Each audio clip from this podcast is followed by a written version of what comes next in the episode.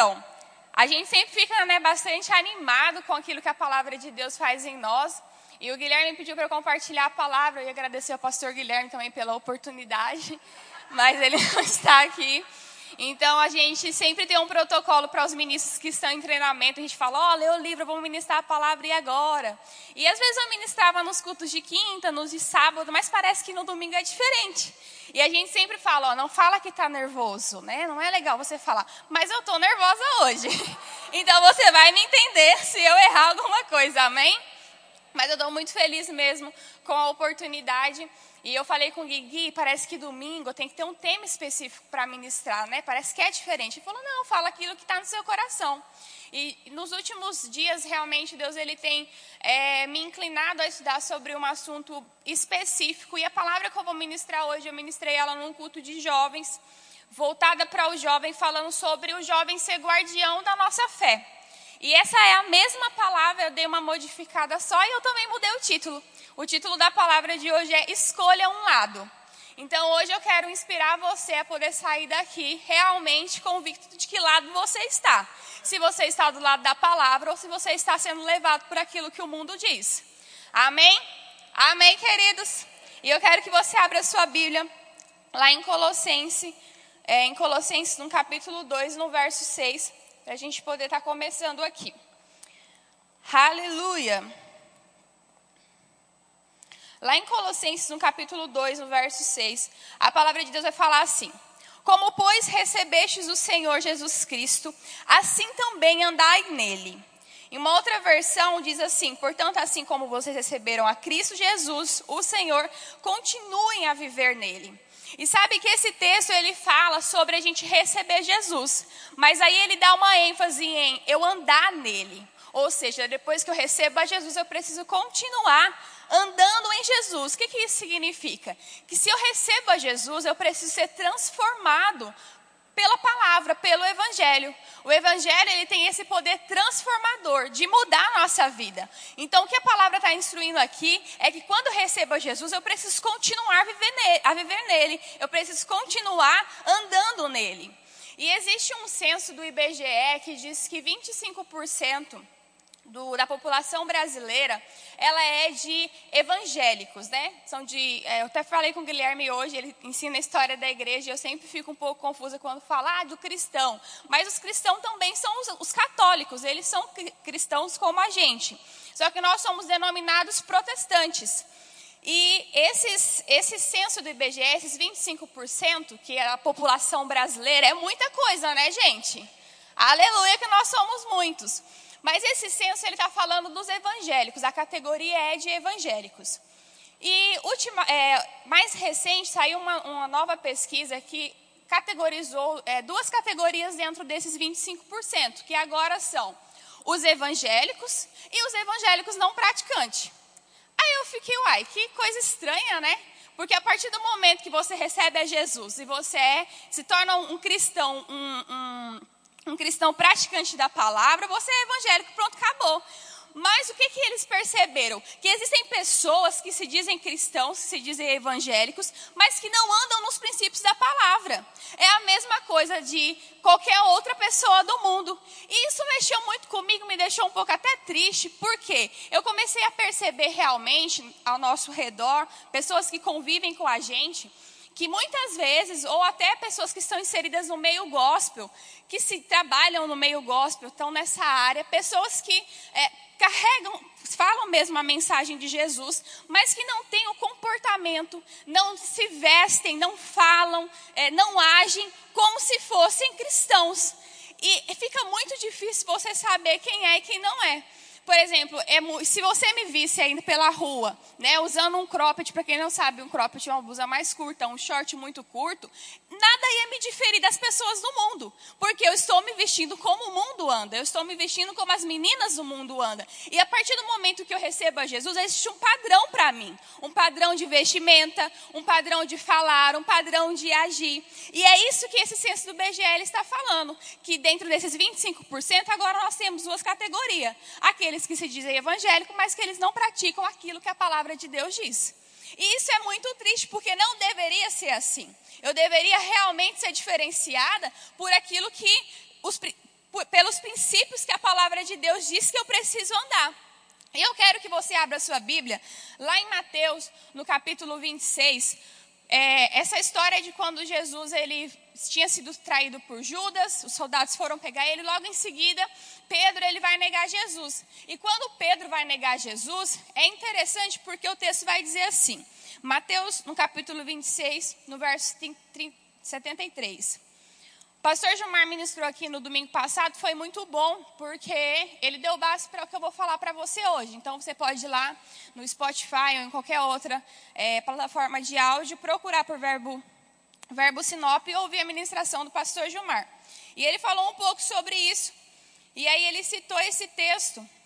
E nesse texto, diz o seguinte: E daí a pouco, aproximando-se os que ali estavam, disseram a Pedro: Verdadeiramente tu és deles, pois a tua fala te denuncia. E sabe que eles identificaram que era um Pedro, que era aquele que andava com Jesus, por causa do modo de falar. E comigo e com você deveria ser assim. Nós deveríamos ser notados, né, ser vistos pela forma que eu ando, pela forma que eu falo, pela forma que eu me visto, que eu sou um cristão, mas que eu sou um cristão praticante da palavra. Amém? E esse texto ele é interessante porque não tem como você andar em Jesus ou andar com Jesus ou estar nele e ser diferente daquilo que Jesus é. Amém? E aí nessa noite eu quero falar com você sobre a gente defender alguns princípios que muitas vezes, como cristão, nós estamos sendo engolidos pelo mundo e estamos nos acovardando para defender aquilo que a palavra de Deus diz. Porque muitas vezes, o que, que eu quero? Ah, eu quero não ter que arrumar confusão. Eu não estou dizendo de você arrumar briga com ninguém. Mas é de se acovardar, de ouvir a pessoa falar alguma coisa que não é de acordo com aquilo que os princípios da palavra são estabelecidos e você se calar. Muitas vezes, pessoas próximas da gente que são cristãos e que têm alguns posicionamentos que você sabe que na palavra não é dessa forma e a gente se cala.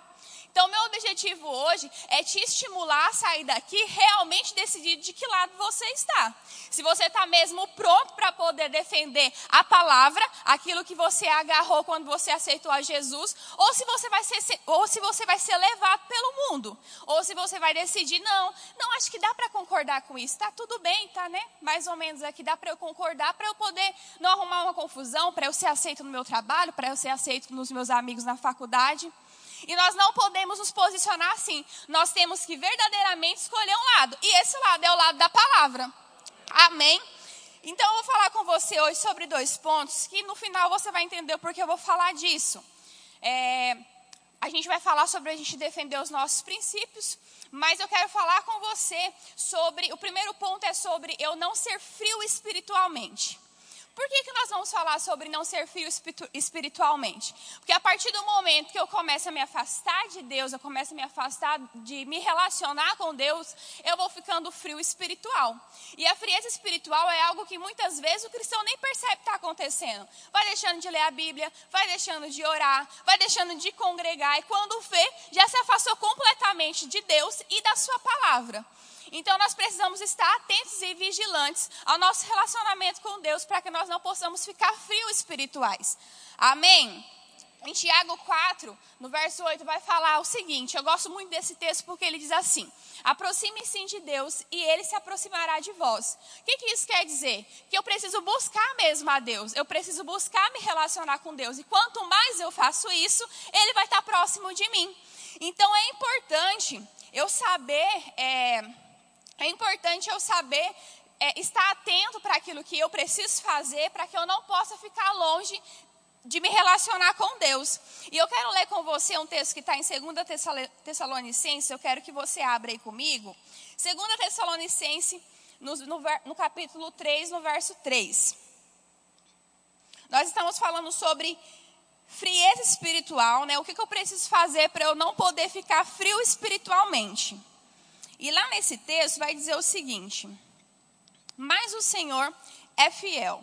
Eles os, ele o fortalecerá e o guardará, guardará do maligno. Em 2 Coríntios, no capítulo 4 e no verso 8, diz assim: De todos os lados nós somos pressionados, mas não desanimados. Ficamos perplexos, mas não desesperados O que, que esses textos estão falando? Em Tessalonicenses fala que o Senhor ele é fiel e ele me fortalece e me guarda. Ou seja, quando você está no dia mal, quando você acorda se sentindo às vezes fraco mesmo espiritualmente, você sabe que você tem o Senhor para te fortalecer, para te animar. E mais ainda, para te guardar do maligno, para te guardar das coisas ruins que o mundo tem. E no texto de Coríntios ele fala que nós somos pressionados, mas não desanimados, que nós ficamos, ficamos perplexos, mas não desesperados.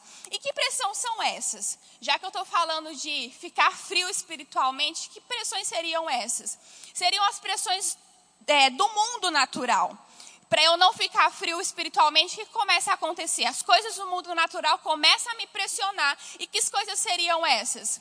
Pode ser que você tenha priorizado é, assistir um filme, que está tudo bem você assistir um filme, ficar maratonando uma série, priorizado fazer qualquer outra coisa, priorizado o seu trabalho, priorizado o dinheiro que seu trabalho tem gerado para você.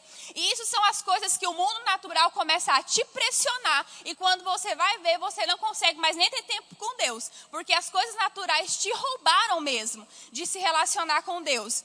E é importante que nós possamos olhar para as coisas que é do alto.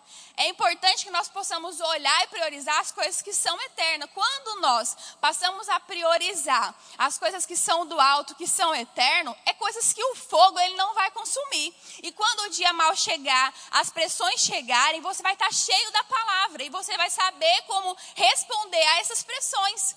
E, e, essas pressões que eu estou te falando aqui são pressões que te roubam de ter um relacionamento com Deus. Eu não estou te falando nem de pressões que o mundo vem, nos, vem é, nos colocando. Pressão a respeito da família, pressão a respeito de política, pressão a respeito de ideologia. Eu não estou falando disso. Só que quando isso chegar, você precisa estar tá pelo menos no básico, abastecido.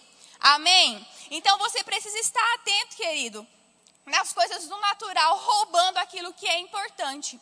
E como é que eu faço para eu poder não me, não, não me distanciar de Deus, não ficar um frio espiritual? Porque muitas vezes a gente acaba se tornando aquele cristão que só vem na igreja e só vem num culto de, do, de duas horas não é o suficiente para você se relacionar com Deus, ficar sensível a Ele, receber direções dele. Amém? Você precisa ter algo para fazer diariamente, para estar tá sempre se relacionando com Deus, tendo esse relacionamento vivo. E o que, que eu preciso fazer? Você precisa orar, ler a sua Bíblia, ler bons livros, congregar. E sabe que todo ano eu sempre é, me disciplino a ler a Bíblia, ler a Bíblia toda. E para mim é muito comum, eu gosto de ler uma Bíblia, depois eu termino essa Bíblia, eu compro uma Bíblia nova ou eu ganho, leio ela novamente. Sempre faço um plano, gosto de ler plano com outras pessoas juntos.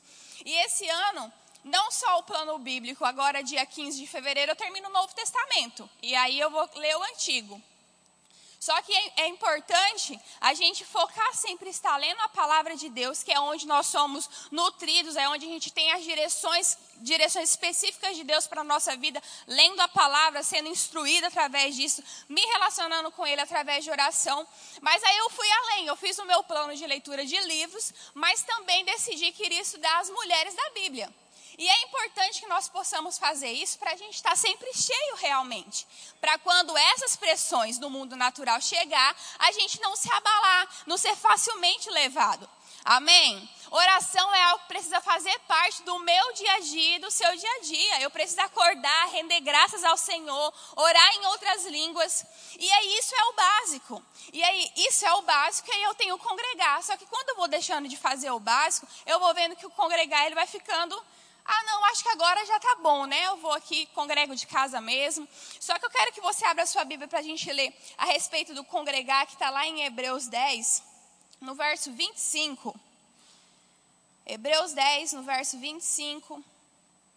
Fala um pouquinho a respeito de congregar. E é muito importante a gente estar tá atento a essas coisas. Então, o que, que eu preciso fazer? O que, que eu posso fazer para que eu não me esfrie é, espiritualmente é me relacionar mesmo com o Senhor, lendo a minha Bíblia, orando, orando em outras línguas, mas também congregando. E aí em Hebreus 10, no verso 25, diz assim: Não deixemos de congregar-nos, como é de costume de alguns, antes façamos admoestações, E tanto mais quanto vedes que o dia se aproxima.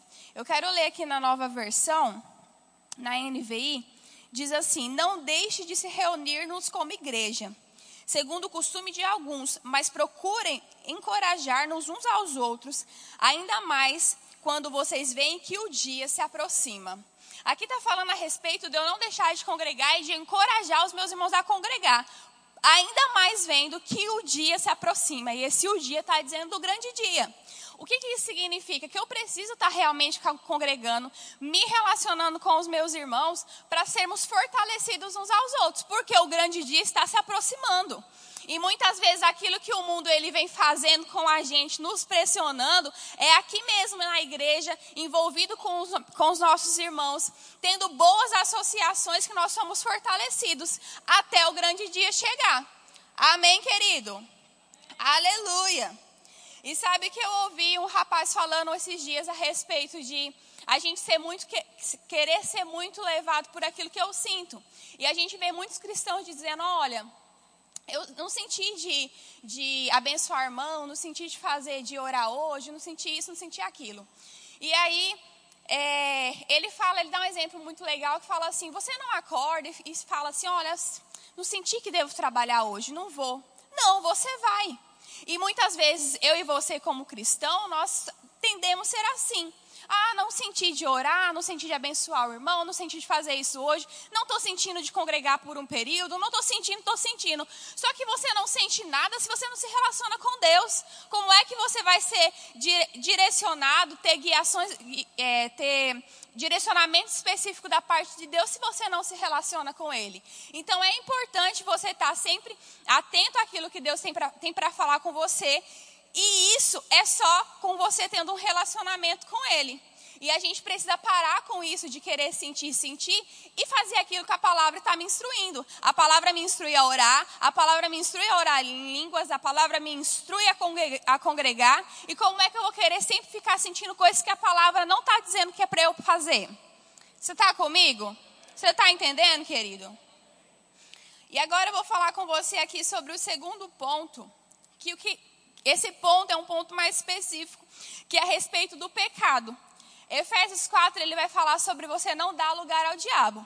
E como é que eu dou lugar ao diabo? Quando eu me distancio de Deus. Quando eu deixo de ler a minha Bíblia, quando eu deixo de orar, quando eu deixo de me relacionar com Deus, eu vou me afastando dele e eu começo a dar lugar para o diabo. E quando você começa a dar lugar para o diabo, a sua carne ela fica mais propensa para o pecado. E se fica mais propensa ao pecado, muito possivelmente você vai cair. Então, por que eu vou falar com você sobre o pecado? Porque é importante você estar atento é, às obras da carne que muitas vezes ela quer aflorar na sua pele, mas por causa do seu relacionamento com Deus, do seu relacionamento com a palavra, você está sempre subjugando a sua carne. Mas quando você deixa de fazer isso, aí a obra da carne ela vai querer atuar na sua vida. Você está comigo? E sabe, querido, que quando nós é, deixamos de nos relacionar com Deus, outras portas vão ficar abertas mesmo para o diabo agir. E nós precisamos aprender a como nos livrar dessas coisas. E dessa forma, é, nos relacionando com Deus. Em Hebreus 12, abra sua Bíblia em Hebreus 12, no capítulo 12, um pouquinho mais para frente, a gente estava em Hebreus 10. Hebreus 12, no verso 1.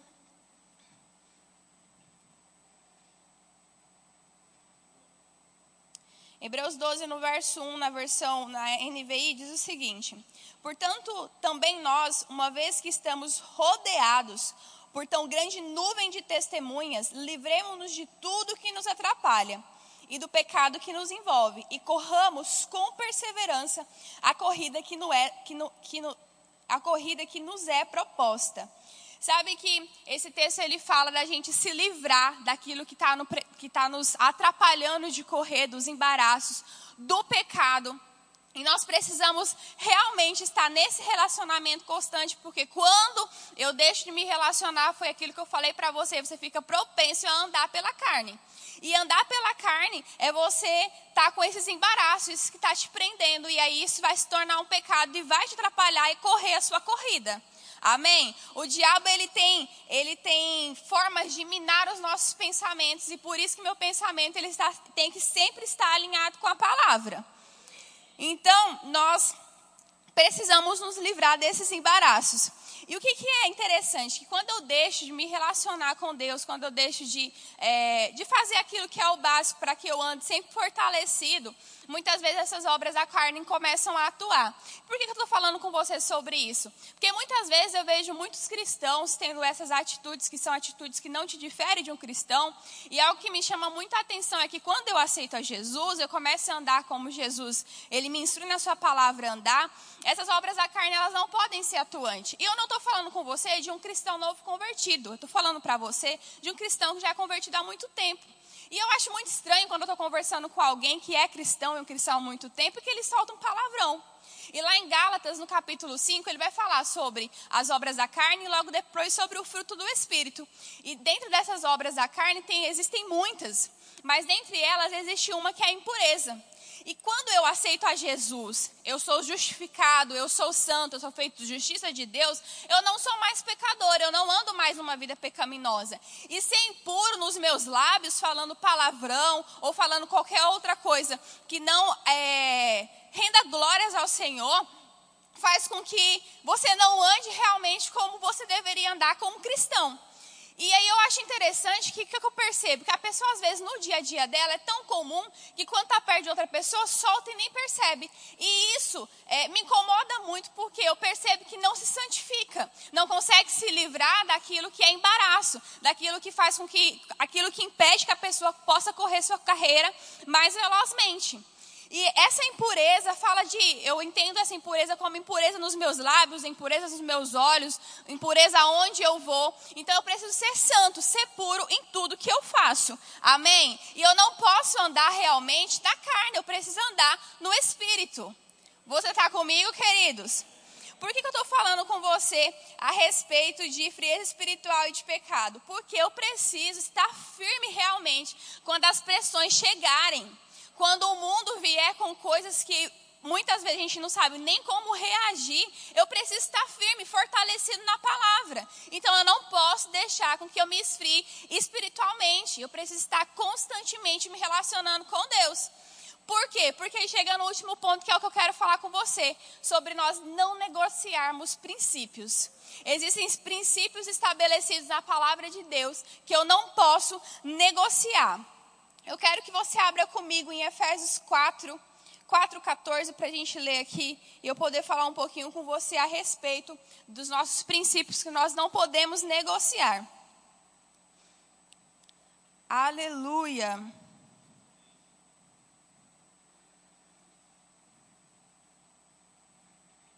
Efésios 4 vai falar o seguinte: O objetivo é que nós não sejamos mais como crianças levados de um lado para o outro pelas ondas teológicas, nem jogadas para cá e para lá por todo o vento de doutrina e pela malícia de certas pessoas que induzem os inocautos ao erros. Essa outra versão aqui ela diz que nós não sejamos mais como meninos inconstantes, levados em roda por todo o vento de doutrina, pelo engano dos homens que com astúcia enganam fraudulosamente. Sabe que o que eu tenho realmente para falar com você, eu falei um pouquinho sobre a gente não estar frio, espiritualmente, o que a gente precisa fazer para se manter sempre fortalecido no Senhor, porque existem coisas que o mundo ele vem é, trazendo mesmo nos últimos dias, nós estamos vivendo nos últimos dias, e a Bíblia está falando aqui em Efésios sobre a gente não ser levado por qualquer vento de doutrina, não ser levado por qualquer coisa que as pessoas falam. E muitas vezes a gente tem visto cristão, pessoas evangélicas ou católicos, que defendem movimentos como o movimento feminista, que defendem o comunismo, que defendem a esquerda. E vocês já pararam para ver quais são os princípios que regem esses grupos, os princípios, os valores que regem esses, esses, esses grupos de hoje? São grupos que têm princípios totalmente contrários da palavra. E eu quero te falar uma coisa, espero que você não me entenda mal no que eu vou falar, mas existe muita gente, muitos, muitas pessoas que estão em movimentos aí, animados, né? Vamos salvar salvar as baleias, não vamos pisar nas formigas e matar elas. Só que são as mesmas pessoas que não estão nem aí para um feto que está sendo gerado e estimula mesmo. Ó, se você não quer, então vamos abortar. E são coisas que nós, como cristão, não poderíamos estar apoiando, não deveríamos, é contrário que a palavra de Deus diz. Eu, como mulher, eu não posso ser do movimento feminista. Eu não posso estar de acordo com o movimento que menospreza o homem, que diminui o homem, que diz que eu me basto, que eu sou independente, que eu faço o que eu quero. Porque não é isso que a palavra de Deus diz. A palavra de Deus diz, me ensina a ser submissa. E esses movimentos, ao estar empoderando mulher, levantando as mulheres, estão deixando os homens cada vez mais fracos, colocando ele num lugar onde muitos homens estão aceitando mesmo, ficando frouxo, lá do lado, não, tudo bem, vai. E não é assim. Não é isso que a palavra de Deus me instrui. O pastor está gostando, não sei porquê. Mas, gente, não é isso que a palavra de Deus me instrui. E isso me incomoda muito. Eu, como jovem, poderia estar sendo levada, influenciada mesmo por essas ondas. Só que não deve ser assim. Eu preciso ser diferente. Eu, eu não posso achar estranho eu ter que submeter ao meu marido. Apesar de que o Guilherme, às vezes, ele tem que né, puxar um pouco mais para ficar no meu lugar mas eu preciso me submeter ao meu marido. E isso é maravilhoso. É muito bom ter o Guilherme me protegendo, o Guilherme deixando com que eu me sinta realmente suprida, me, me passa segurança. Esse é o papel do homem dentro da sua casa. E o meu papel como mulher é me submeter, estar tá ali para auxiliar ele. E submeter não é uma coisa ruim, é bom. É bom porque eu me submeto a ele, eu ajudo a ele. O nosso lar cresce, avança. Mas o que o mundo está dizendo não é isso.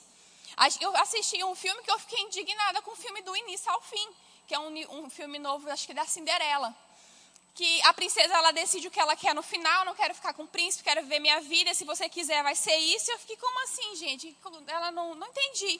Fiquei muito chateada com o filme, porque no final ela rola todo aquele romance, mas aí no final ela, olha, eu quero realmente ser uma empreendedora, viajar por aí fazendo os vestidos das princesas, e se você quiser é isso. E para ele tá tudo bem, eu vou largar o meu reino, eu vou seguir você. E eu fiquei, como que é isso? E filme infantil filme onde as crianças estão assistindo e você percebe é, assistindo isso, que são ideologias que estão sendo inseridas e a gente está deixando, vai deixando, vai deixando, mas nós precisamos acordar e nos atentar aos princípios da palavra. Nós estamos realmente vivendo os últimos dias e nos últimos dias eu não posso ser um cristão covarde, eu não posso ser um cristão onde várias pessoas estão dizendo muitas coisas por aí e principalmente dentro da igreja e eu vou ficar quieto para poder não arrumar confusão. E não é arrumar confusão, é dizer, querido, você sabe o que a palavra de Deus Deus fala a respeito disso. Amém. O Guilherme fala que esse ano é um ano muito decisivo, é o ano da Copa e é o ano da política. E aí ele diz que a gente vai ver realmente como é que estão os cristãos nesses últimos dias. Então, o que eu queria estimular você é que nós não podemos ser, como Efésios está falando, como meninos inconstantes ou imaturos, levados por qualquer vento de doutrina. Nós não podemos ser assim, amém? Aleluia! Eu quero ler só mais um texto aqui que está em, em 1 Coríntios, no capítulo 15, no verso 33. Capítulo 15, no verso 33. Diz assim: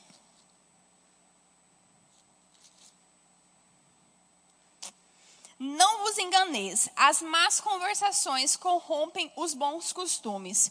O que, que eu consigo perceber a respeito disso? É o que eu falei com vocês no início, que muitas vezes existem pessoas que entraram no meio gospel, trabalham é, nesse meio mesmo, e que hoje elas não são mais pessoas que influenciam, elas foram influenciadas e não estão mais carregando a mensagem de Jesus, carregando a mensagem do Evangelho, andando num padrão e em princípios que são assim. E o que, que a gente começa a entender com esse texto? Que eu não posso me enganar, que as más conversações elas corrompem os bons costumes. Então foi o que o Guilherme até falou aqui na hora de dízimos e ofertas. Se eu não influencio, provavelmente eu estou sendo influenciado. E é, uma, é algo que você pode pensar a respeito, é, é fazer uma análise a respeito disso. Onde você está inserido? Você está sendo uma pessoa que está influenciando ou você está sendo influenciado? Nós precisamos influenciar. Nós temos esse poder realmente dentro de nós, mas influenciar para aquilo que é para aquilo que é princípio da palavra. Amém? Eu quero ler uma história com você que está lá em Juízes 11. Eu vou te contextualizar a respeito dessa história. É uma história que me chamou muita atenção. E sabe, querido, que a respeito de princípios, eu já estava conversando com uma irmã de uma igreja um pouco antes de engravidar. E aí eu ficava meio assim, né? Ai, não sei, né? Porque realmente pressionada pelo mundo e com medo de ter filho e daí não conseguir é, fazer, é, ensinar a criança para que ela pudesse escolher os melhores caminhos. Só que aí com um tempo, ela até me falou umas coisas bem legal e com o tempo passando, eu vi a respeito de que eu não tenho que colocar a criança para fazer, eu tenho que ensinar ela. E aí eu fui percebendo que eu preciso preparar o meu filho ou a minha filha para ela poder se posicionar e decidir as coisas para o mundo e não ficar protegendo, querer proteger de tudo que o mundo está fazendo. Não, eu tenho que ensinar realmente ela quais são os melhores caminhos a serem decididos, as consequências que esses caminhos terão. Eu fui criada dessa forma, minha mãe só me ensinou, oh, isso leva a isso, e se você fizer isso, vai acontecer isso. Nunca me disse se era ruim ou se era bom, me ensinou. E eu tomei as minhas decisões por mim mesmo, diante do mundo, porque foi até que eu falei com essa irmã. Falei, mas assim, eu sei de tudo que foi oferecido para mim, tudo que foi proposto. E eu ficava pensando, e quando eu tiver um filho, será que vai fazer o mesmo? E agora que os dias estão maus, vai ficar pior ainda? Eu ficava pensando sobre isso, né? E aí ela falou para mim, Dalila, mas é só ensinar. Se você ensinar, a sua parte você fez. Ensinou as melhores decisões é, que ele vai tomar é por aquilo que você ensinou. E eu me apeguei a isso me apeguei a isso no sentido de eu vou ensinar a palavra, vou mostrar para ele qual é o melhor caminho vou preparar para o mundo que ele vai enfrentar, para o mundo que ele vai viver, para tomar as melhores decisões baseadas na palavra. Amém. Esse texto de Juízes, ele vai falar sobre Jefté. Em 2019 a gente fez um plano de leitura, eu estava lá em Campina Grande, e a gente fez um plano de leitura, e esse plano ele era bem rápido, então em dois dias, você ficasse um dia sem ler, quando você lê, no outro dia você tinha que ler muito. E aí foi, eu, aconteceu isso comigo. Eu fiquei um dia sem ler, quando eu fui ler no outro, eu fiquei lendo, lendo, lendo, lendo. E eu me deparei com essa história. E é muito bom ler muito assim, porque você vai, é, pega o, o no tranco, né, lendo, e você não para uma história, depois começa outra. E aí eu me encontrei com essa história, que é de Jefté. Jefté, ele era filho de Gileade, vou te contextualizar para você saber. Ele era filho de Gileade com uma prostituta. E quando Jefté ele cresce, ele, os irmãos dele é, colocam ele para ir embora porque não querem dividir a herança com ele. E Jefté vai habitar em outro lugar. Mas aí mais tarde os filhos de Amon vão querer guerrear contra Israel. E aí vão lá chamar Jefté para poder chefiar essa batalha. E eu quero ler com você em Juízes 11, no verso 30, sobre um voto que Jefté fez. A palavra de Deus diz assim: Fez Jefté um voto ao Senhor e disse: Se com efeito me entregares os filhos de Amon nas minhas mãos, quem primeiro da porta da minha casa me sair ao encontro, voltando eu vitorioso dos filhos de Amon, esse será do Senhor, e eu oferecerei em holocausto. E aí no verso 34 continua assim. Eu vou pular aqui para a gente continuar lá no verso 34. Aí Jefté ele vai ganhar, vai derrotar os filhos. E aí no verso 34 diz assim: Vindo, pois, Jefté a Mispa, a sua casa, saiu-lhe a sua filha ao seu encontro, com adufes e danças. E era ela filha única, não tinha ele outro filho nem filha. Quando a viu, rasgou as suas vestes e disse: Ah, filha minha, tu me prostas por completo. Tu passastes a ser a causa da minha, da minha calamidade, porque fiz voto ao Senhor e não tornarei atrás. E ela lhe disse: Pai, pai meu, fizestes voto ao Senhor, faze, pois, de mim segundo o teu voto, pois o Senhor te vingou dos teus inimigos, os filhos de Amon. Disse mais o, disse mais o seu pai: Concede-me isto, deixe-me por, por dois meses. Enfim, aí ela fala aqui que ela quer ir com as meninas lá, chorar a sua virgindade, depois ela volta e vai fazer aquilo que o pai dela tinha feito com o voto com o Senhor. E o que é muito interessante nessa história é que Jefté ele diz o seguinte. Jefté diz o seguinte aqui no verso 34. Porque abri a minha boca, porque abri a minha boca e não voltarei atrás, porque fiz votos ao Senhor. Portanto, fiz voto ao Senhor e não tornarei atrás. E essa história me chamou a atenção quando a gente estava lendo esse plano. É, eu cheguei nessa história e eu comecei a ler. Eu falei, meu Deus, como é que eu já li né, várias vezes e eu nunca vi esse homem, ou nunca tinha sido chamado a atenção, ou Deus, na verdade, falou comigo através dessa história. E o que eu achei interessante é que quando a filha dele vem, eu estava até lendo a história, na hora que a filha dele vem, eu fiquei, nossa, que triste, né, a filha. E aí depois o texto continuou e falava, era a única filha. Eu falei, meu Deus, coitado dele. Só que o que é engraçado é que Jefté, ele não cogitou ah, não, porque é minha única filha, não vou fazer o que, eu, o, que eu, o que eu combinei com o Senhor. Afinal, já ganhei, né, já vencemos. Não foi isso que Jefté fez. Ele disse, porque eu abri a minha boca ao Senhor e eu não voltarei atrás. E me chamou muita atenção, porque eu e você, como cristão, nós precisamos ser assim. A partir do momento que nós aceitamos ao Senhor como nosso Senhor e Salvador, aquele, esse, esse voto, essa aliança que eu fiz com o Senhor, eu não posso voltar atrás. Eu não posso andar como cristão e, e, e, e, ao mesmo tempo andar como uma pessoa do mundo. Eu fiz um voto ao Senhor e esse homem ele me inspira muito. E aí o que, que me chama a atenção? Que como foi um plano rápido, logo eu cheguei lá em Hebreus. E aí em Hebreus 11 eu quero que você abra também, que eu quero ler com você. Hebreus 11 no verso 32. Aí eu cheguei lá, estou lendo em Hebreus 11, eu fiquei muito impactada pela história do Jefté. Até tem um rapaz no nosso ministério que chama Jefté o missionário. Aí eu falei, ah, o nome dele é bíblico. E, foi, me chamou muita atenção, porque eu realmente nunca tinha visto essa história. Mas aí lá no verso, no, no, em Hebreus, no capítulo 11, no verso 32, Hebreus 11, ele vai falar sobre é, os primeiros heróis, ou os heróis da fé, os patriarcas, enfim. E aí em Hebreus 11, no verso 32, olha quem que aparece na galeria da fé. E que mais direi eu? Certamente me faltará o tempo necessário para referir o que há a respeito de Gideão, de Baraque, de Sansão, de Jefté. Olha quem está aqui.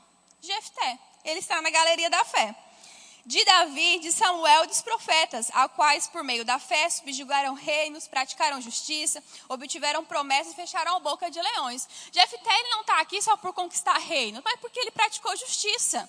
Ele foi justo diante de Deus. Ele fez um voto com o Senhor e mesmo sendo a única filha, aquela que daria a descendência dele, da sua casa, ele não voltou atrás. E eu e você precisamos ser assim, firmes, firmes e constantes e não arredar, não voltar atrás naquilo que a palavra de Deus me ensina. Então, se a palavra de Deus está dizendo que a família é uma família de homem e mulher, é de homem e mulher e pronto, acabou. Deus, ele criou o homem e a mulher, e é isso que a palavra ensina. Se Deus quisesse que houvesse algum outro tipo de gênero, ele teria colocado aqui também, mas não tem. E eu não posso me curvar para aquilo que o mundo está dizendo. Amém? E aí essa história ela me chama muita atenção, por isso eu queria chamar o louvor que eu tenho 10 minutinhos ali e eu quero ler ainda dois textos com você. O louvor pode subir. Em Atos 7, eu gosto muito do livro de Atos. Atos 7 vai contar a história de Estevão. Estevão foi realmente um homem que impactou os dias em que ele viveu Atos 7, no verso 54, diz o seguinte: Ouvindo eles isto, enfureciam-se no seu coração e rilhavam os dentes contra ele. Mas Estevão, cheio do Espírito Santo, fitou seus olhos no céu e viu a glória de Deus e Jesus que estava à sua direita. E disse: Eis que vejo os céus abertos e o Filho do Homem em pé à destra de Deus. Eles, porém, clamando em alta voz, taparam os ouvidos e, unânimes, arremetaram contra ele. E, lançando-o fora da cidade, o apedrejaram. As testemunhas deixaram suas vestes ao pé de um jovem chamado Saulo. E apedrejaram Estevão, que invocava e dizia: Senhor Jesus, recebe o meu espírito. Então, ajoelhando-se, clamou em alta voz: Senhor, não lhes impute esse pecado. Com essas palavras, ele adormeceu e Saulo consentia na sua morte, que é o verso número 1. Esse, esse texto, a vida de Estevão, ela me impacta muito, porque foi uma pessoa que ela não negociou aquilo que estava fazendo. Foi chamado para pregar a palavra, pregou a palavra e morreu pregando a palavra e dizendo: Olha, Senhor, é, eles não sabem o que estão fazendo, impute eles isso. E será que eu e você estamos prontos para isso? Claro que nós não estamos vivendo dias de perseguições, mas será que eu e você estamos prontos para nos posicionarmos e muitas vezes perder a amizade porque você não concorda com aquilo que o mundo está dizendo? Eu não sei se você está pronto, mas eu quero estar tá pronto para isso. Para que quando chegar o grande dia que está se aproximando, quando Jesus me chamar, eu ser chamada de servo bom e fiel. Porque eu não negligenciei a palavra, querido. E eu e você precisamos ser assim. Estevão realmente é uma pessoa que deve me inspirar e te inspirar, assim como Jefté, assim como grandes homens e mulheres de Deus que sofreram por causa do evangelho e não mudaram por causa do que eles estavam vivendo no seu tempo. Se vocês acham que hoje nós estamos vendo dias difíceis, dias difíceis ainda mais virão. A palavra de Deus fala sobre isso. E nós precisamos acordar, parar de ficar acordando todo dia e dormir sem me preparar para que o mundo está tá vivendo, para que o mundo está trazendo para que eu viva. Amém? Primeiro, eu vou ler com você mais um texto aqui que está em 2 Timóteo, no capítulo 4. Vou abrir aqui no celular para ser mais rápido. Você pode abrir para acompanhar 2 Timóteo, no capítulo 4, no verso 7, diz o seguinte: Combati o bom combate, terminei a corrida e guardei a fé. Aqui o apóstolo Paulo ele está falando e sabe que Deus ele quer três coisas de mim e de você, que nós possamos combater o bom combate, mas ele quer que eu e você possamos terminar a nossa corrida guardando a nossa fé. Sabe que melhor do que a gente começar bem é a gente terminar bem. Melhor do que ter uma vida, é, um início de sucesso, é você também ter um final de sucesso. Mas o meio para esse final também ter sido de sucesso. E o que o apóstolo Paulo está falando aqui é: eu combati, a minha, eu, eu, eu combati o bom combate. Eu completei a minha corrida, mas eu guardei a fé. Que eu e você possamos ser assim. Sabe que existe a história de um grande homem de Deus chamado Billy Graham. Não sei se você conhece ele. Ele foi um homem muito usado por Deus. Ele começou o seu ministério com 19 anos de idade. E durante toda a sua vida, Billy Graham ele nunca se envolveu em nenhum tipo de escândalo moral, de escândalo financeiro, em nada, nada disso. E em 2013, ele morreu em 2018. E em 2013, ele estava dando uma entrevista para uma para uma emissora nos Estados Unidos bem famosa. E aí o repórter conversando com ele, Billy Graham já bem velhinho, conversando com ele, fazendo né, aquela, aquela matéria que, que contava a história de Billy Graham. E aí quando ele vai encerrar a entrevista, ele fala, Billy Graham, eu queria te perguntar algo. Existe algo na sua vida que você se arrepende de ter feito? Aí Billy Graham, bem velhinho, olha para a câmera, deixa de olhar para o repórter e ele fala o seguinte... Eu me arrependo de não ter passado tempo suficiente lendo a Bíblia e passando tempo com Deus. Aí eu fiquei assim, meu Deus, se um homem como esse, tão influente, era conselheiro de pessoas tão importantes nos Estados Unidos, foi um dos grandes avivalistas da nossa geração, ele se arrepende de não ter feito isso. Imagina eu. Quem dirá eu? E são pessoas assim que precisam me inspirar, te espelhar e te inspirar a decidir um lado, querido. Você precisa realmente agarrar como um pitbull a palavra de Deus e os seus princípios. Você precisa decidir de que lado você está. Eu quero ler o último texto para encerrar. Você pode colocar-se de pé. Que está em Atos 20 e 24. É o meu texto favorito da Bíblia. Esse texto ele diz o seguinte: Porém, em nada considero a minha vida preciosa para mim mesmo, desde que eu complete a minha carreira e o ministério que eu recebi do Senhor Jesus, para testemunhar o evangelho da graça de Deus. Nada importa na nossa vida se não fazer aquilo que Deus chamou para que eu e você fizéssemos.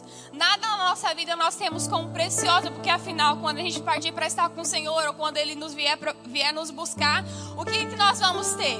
Nada nessa vida importa. E sabe, eu espero realmente que você saia daqui pensando hoje a respeito de como você vai viver os seus próximos dias, como você vai influenciar os seus filhos, como você vai influenciar a sua casa. Que, que você pode fazer para poder alcançar aqueles que estão perto de você, ou até mesmo os seus, pessoas que você tem orado para que possam estar realmente próximo de, de Jesus, ter uma vida transformada. Foi como eu falei, o evangelho, ele tem um poder transformador, ele tem um poder de mudar a minha vida e a sua vida. A partir do momento que nós temos um encontro com Jesus, a minha vida não pode ser mais a mesma, a sua não pode ser mais a mesma. Se antes eu andava na carne, hoje eu não ando mais na carne, eu ando no espírito. E sabe, querido, que eu espero realmente que você saia daqui hoje decidido a andar e a viver uma vida sendo regida pelos princípios da palavra de Deus tomando sempre as melhores decisões. O pastor e a Célia, eles sempre falam a respeito daquilo que plantaram para que hoje o Guilherme e a Ellen pudessem estar é, vivendo a vida que estão. Decidiram pelo Senhor. E se você quer que seus filhos decidam pelo Senhor, você precisa tomar as primeiras decisões, as, as melhores decisões agora.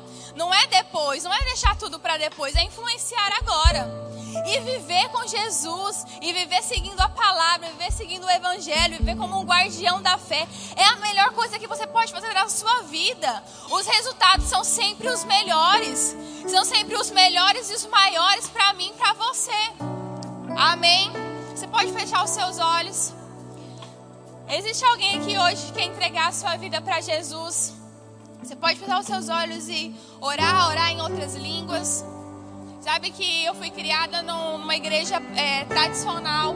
E quando fizeram o apelo para aceitar Jesus, eu não queria ir. Minha mãe disse que era para eu ir, porque eu era filha de crente, mas eu não era crente, então eu tinha que ir. Eu fui sem querer ir.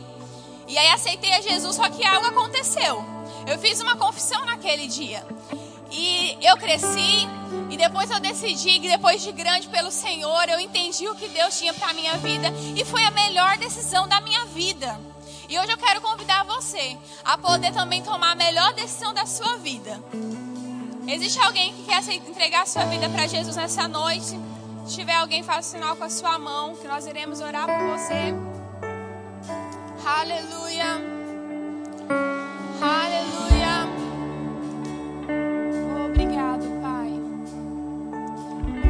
Obrigado, Senhor, pela Sua palavra. Obrigado, Senhor, porque nós somos regidos pelos princípios da Sua palavra. E, Pai, nós não queremos ser cristãos acovardados, cristãos medrosos. Nós queremos realmente, Pai, decidir pela Sua palavra todos os dias, seguir os princípios da Sua palavra todos os dias, Pai. Nós queremos realmente estar com o nosso coração ardendo pela Sua palavra, ardendo em orar, em ter tempo com você. Pai, nós queremos ser fortalecidos e eu oro e declaro isso sobre os meus irmãos. Uma fome e uma sede pela Sua palavra, uma fome e uma sede de se relacionar com o Senhor todos os dias. Pai, eu declaro sobre eles o Espírito Santo, os acordando de madrugada para orar, os acordando para poder interceder por pessoas. Pai, eu oro e declaro sobre eles para ter uma vida transformada e assim poder influenciar e transformar outras vidas. Obrigado, Pai. Obrigado pelo teu poder. Obrigado pela tua unção operando em nós, Pai. Aleluia. Muito obrigado, Senhor, pela Sua palavra. Aleluia. Aleluia.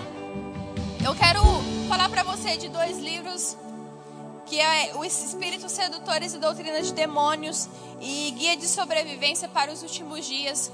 Esses dois livros, queridos, são livros que é, começaram a me despertar para algo no ano passado. Esse aqui saiu esse ano, que é Guia de Sobrevivência para os Últimos Dias, mas eu li é, Espíritos Sedutores e Doutrinas de Demônios e Como Manter a Cabeça no Lugar nesse Mundo Louco.